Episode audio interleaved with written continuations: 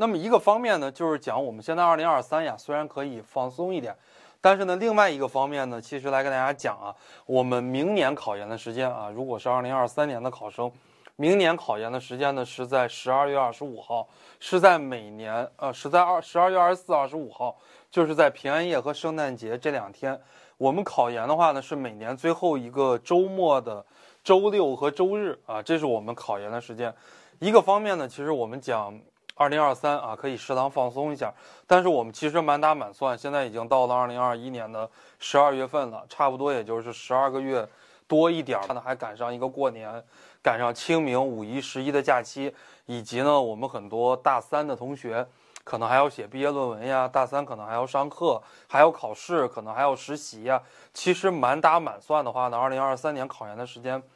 你能有完整的复习时间，你能有六到七个月啊。如果你是应届生，那你就烧高香了。那么如果你是往届生的话呢，可能这个时间会更少，因为你边工作边考研。现在考研的话，